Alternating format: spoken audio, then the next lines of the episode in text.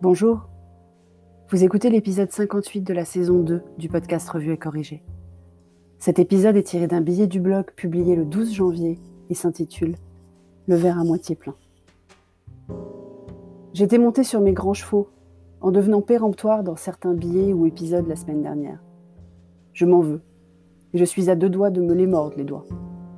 Parce que le verre est à moitié plein en fait.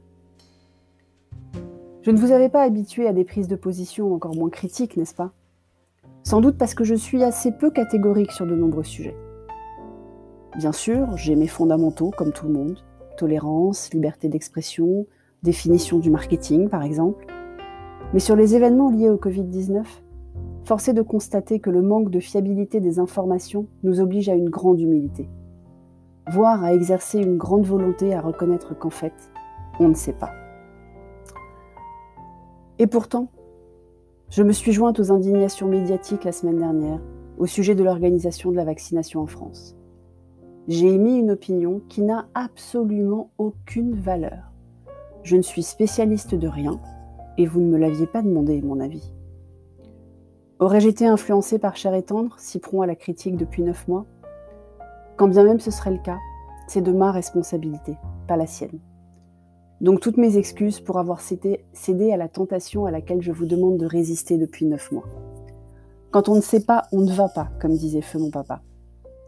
Ce week-end, en échangeant avec une de mes amies les plus chères, qui ne lit pas mon blog et n'écoute pas le podcast, en tout cas elle ne m'en a jamais parlé, en échangeant avec elle, je me suis rendu compte que j'avais foncé tête baissée et que l'arbre de la vaccination avait caché la forêt des choses bien gérées, ou du moins gérées du mieux possible dans les circonstances actuelles. Le verre à moitié plein donc. Quand on regarde attentivement les chiffres de progression des cas et surtout de la mortalité, le seul chiffre qui mérite véritablement notre attention et les efforts consentis, en fait on ne s'en sort pas trop mal. On peut critiquer les mesures prises et imaginer que d'autres aient été plus efficaces, mais on ne le saura jamais en fait. Alors bien sûr, chaque décès est un décès de trop, mais ça aurait pu être bien pire. Certes, les commerces ont été touchés et des pans entiers de l'économie sont encore à l'arrêt complet. Mais ces secteurs sont particulièrement aidés, comme nulle part ailleurs d'ailleurs, je crois. Car 50% du chiffre d'affaires, quand on n'a pas la masse salariale en charge fixe, qui est prise en charge par le chômage partiel, ça devrait quand même permettre à un paquet d'entreprises de survivre le temps d'eux. Pas idéal, tout le monde préférerait travailler. Mais là encore, quelle alternative viable et sécurisée? Et évidemment, il y aura des faillites, des fermetures, des plans sociaux. Mais combien étaient prévisibles avant? Combien sont d'opportunités pendant?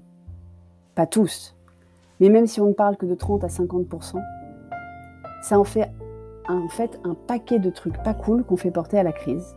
Bon dos la crise.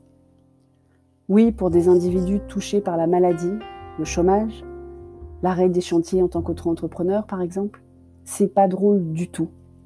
C'est même peut-être dramatique. Mais pour le collectif, en fait, on ne s'en sort pas si mal que ça. Même si je n'ai toujours pas compris qui, comment et quand on devra rembourser la dette abyssale qu'on est en train de prendre collectivement. C'est un sujet pour l'après, et on est loin d'y être à l'après. Alors en positive, je vais voir à nouveau le verre à moitié plein et plus à moitié vide. Ne serait-ce que pour rester aligné sur mes fondamentaux. Parce qu'en fait, il y a du vrai dans cette histoire de marathon. Et aussi parce qu'on n'a pas tous les faits. C'est que j'aimerais toujours pas être à leur place. On comptera les points plus tard, et que à la fin du match. Comme disent les Américains, It ain't over till the fat lady sings. Et elle est même pas encore arrivée sur scène. Merci de m'avoir écouté. Si vous écoutez sur Apple, surtout laissez un commentaire avec vos 5 étoiles. Et sur toutes les plateformes de balado diffusion, abonnez-vous et partagez. À bientôt.